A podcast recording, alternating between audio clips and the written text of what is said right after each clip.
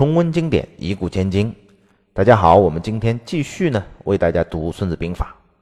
原文是：“法者，驱治官道主用也。”就是为将者的大部分的工作啊，是制定军法。道天地将法五件事，法被排在了末位，一般人都不太重视，简单以军法严明来去看待它。事实上，这条技术含量太高了，为将者的大半工作都在那儿，真正打起来可能也就那么一回事儿。曹操注解说：“驱治啊，不驱翻治筋骨之治也；官者百官之分也；道者良路也；呃，主者主军费用也。也就是驱治是组织架构、部队编制、指挥系统啊；官道是人事制度；主用是什么呢？物资管理和财务管理。法是法啊，管理也就是管理之法嘛。现代把这个企业当中啊，把管理作为了一个专业词汇，而现代管理学其实就是脱胎于军队的管理。”一个组织架构技术含量就已经很高很高了啊！比如现在搞一个企业，公司大了，管理就会跟不上，就会崩溃；业务发展的快了，组织架构就经常整不明白，到处就是各种莫名其妙的编制。每隔一段时间就要搞一次组织变革，搞成功了活力迸发，搞不成功那公司就会趴下。你看今天我们国家有很多改革领导小组啊，其实也都是这种方式：金融领导小组、经济什么领导小组。就是区治官道主用都有变化，用跨部门的组织协调机制来去推动组织的变革。我们常说一个英雄应该有雄才大略啊，呃，张学良啊，东北少帅，曾经评价他的父亲张作霖和蒋介石当时的国家领袖，他说他的父亲是一个有雄才无大略的人，而蒋公是一个有大略无雄才的人。说张作霖哈一代雄才，但是没有政治高度啊，蒋介石呢有政治纲领，但是呢才干也会弱一些。原文：凡此五者，将莫不闻；知之者胜，不知者不胜。道天地是大略，将和法则是雄才，能组织动员啊，驾驭推动这个组织的变革。我们看成功的企业家都是有雄才大略，并且雄才大略都兼备的人啊。而雄才明显又比大略更重要，因为大略可以问别人啊，你可以请顾问啊，而雄才只能在自己身上。你只有雄才没有大略，也可以成为大企业家。如果你只有大略而没有雄才，在古代只能做个幕僚，做个谋士，今天可能也就适合做一家咨询公司啊。历代开国者都是雄才君主和大略谋士的黄金搭档，比如说刘备和诸葛亮，朱元璋和刘伯温，呃，刘邦和萧何。原文：故交之以计而索其情。对以上五件事儿啊，道天地将法进行比较啊，有七个方面。第一是主孰有大。哪哪一方面的君主啊更有道？主孰有道？前面就是说的意思就是什么呢？令民与上同意也嘛，要上下同欲，这就共享胜利果实。对于民众啊，政策得当，对部下舍得封赏。历代的注家就注解《孙子兵法》的人都拿韩信在刘邦和项羽之间的做出的选择来作为这一条的注解，叫主孰有道。他故事是这样的：刘邦问韩信啊，你怎么不跟项羽，而跟我呢？韩信说，项羽对人民很残酷。对部下不舍得封赏啊，大印刻好了，那个将军印在手上摸来摸去，还连边角都磨圆了，还不舍得拿出去，恨不得再把它收起来。你看刘邦主公，您就不是这样，您对民众约法三章，对手下封赏放权。刘邦舍得花钱是没得说的啊，他闹革命，其实天下也是别人的，他怎么开支票都是别人出钱嘛。不过刘邦对于自己已经到手的钱也不含糊，陈平啊帮他干了很多脏活，去收买敌方的将领。刘邦向来是随便花钱，没有预算啊。最后取得胜利也是一样，宣布政策的时候说啊，获得项羽首级者封万户侯。项羽自刎乌江的时候，看见包围他的人当中啊，有一个原来是他的部下，后来改投了刘邦，啊，这个人叫吕马童。他跟他说：“吕马童啊，你是我的老朋友了，我的人头就送给你了。”说完抹了脖子。吕马童旁边人可不听他的，上去就抢尸哈。最后有五个人哈，一个人割了一块，到了刘邦那儿开始争功。刘邦根本不问到底是谁是谁哈，是谁割的他的头颅？五个人共同封万户侯，那这件事就结了。刘邦的道是对手下激励机制上非常有道啊，对于民众政治上有道，在政治上他更是甩开这个项羽几条街啊。刘邦最先攻下秦国，他财宝也不拿，然后呢，这些美女哈，宫里的一些这个宫女也不去临幸。没有住秦国的宫殿，而是封存府库，还还军霸上，就把这个军队撤到宫城外，给秦地人民约法三章，法令就三条，叫杀人者死，伤人者刑，及到底罪。其他秦国的严刑峻法一概废除，所以秦地的人民非常爱戴他啊。到最后楚汉相争的岁月当中，他始终得到了关中大后方的全力支持嘛。项羽呢，相比之下，他赶走刘邦之后，还啊这个引兵屠城，屠咸阳城。之前投降他的秦王子婴，刘邦没杀，那项羽反而把他杀了。财宝美女装车运走，还一把火烧了秦国的宫室那个阿房宫，大火烧了三个月才熄灭。那个地方已经平定了，你还杀他干嘛？就是为了抢人家的子女啊、美女、金帛啊这些东西。所以项羽一开始就不懂得怎么要天下，他就是要财宝、要美女就行了。项羽抢了秦国的财宝美女，把秦国一封为三，封在了三个人，在秦国称王。这就是今天我们还说陕西是三秦大地的由来嘛。他封了哪三个人呢？就是投降他的秦将，叫张啊张邯、司马欣和董翳。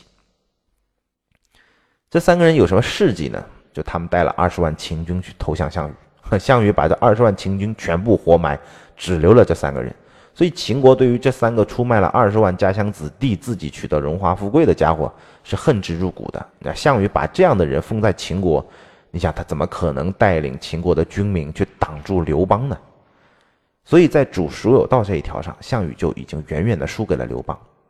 历史再往上啊，我们再看。第一个非常有道的啊，能够令名与上同意的人叫商汤，他盖了一个房子，挖到了一具无名的尸骨，他庄重的把他礼葬了。天下人都知道了，纷纷传说说商汤对于死人都那么尊重，更何况是对于活人呢？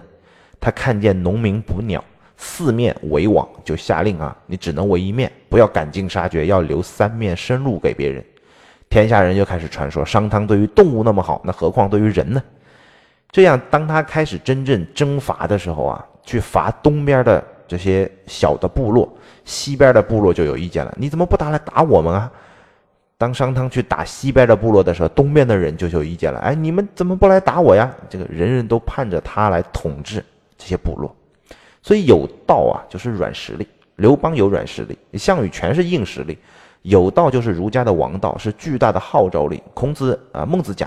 王道和霸道的区别，说霸道需要大国，需要地盘实力啊，地方千里，甲兵十万，有多大的实力你就霸多大的地盘。而王道则不需要，小国也可以行王道啊。你得天下，汤以七十里啊，文王以百里，都是诸侯小国。那诸侯小国行王道而得天下归心嘛。孟子之言对于我们事业小的人也很有启示啊。王道不是王者之道，而是如何成为王者之道。主孰有道？要问一个问题了，你有没有？你的老板有没有呢？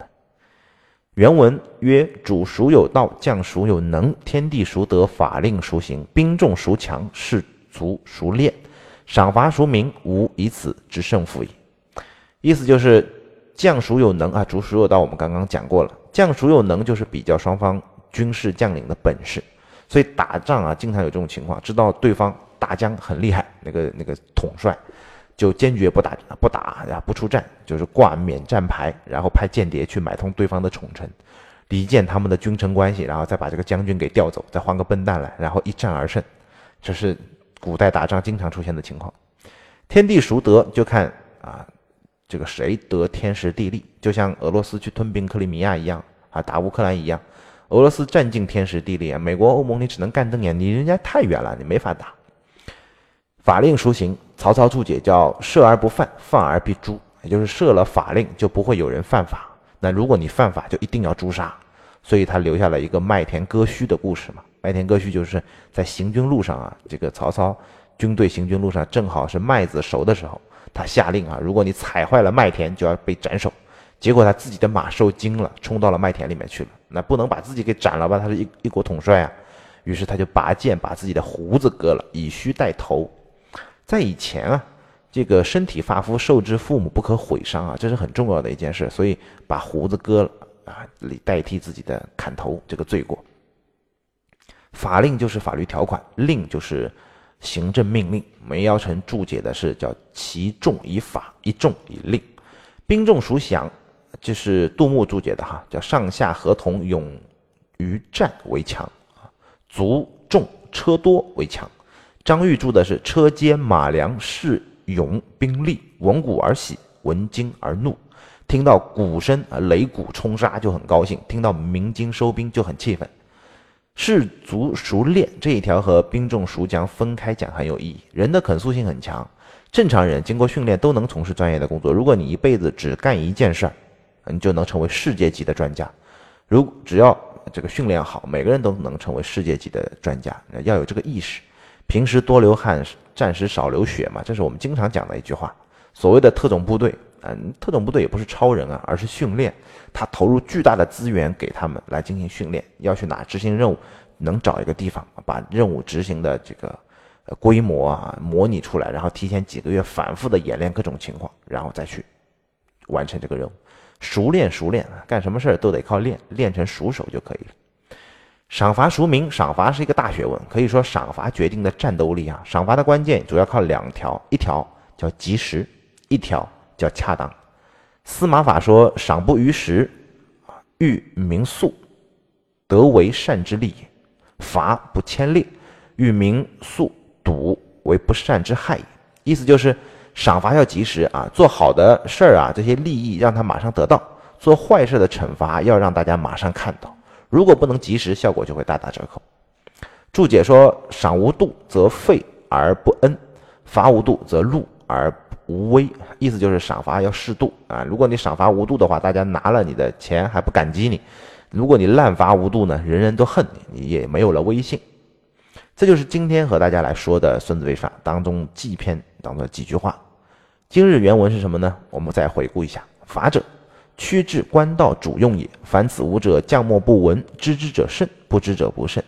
故教之以计而索其情，曰：主孰有道？将孰有能？天地孰得？法令孰行？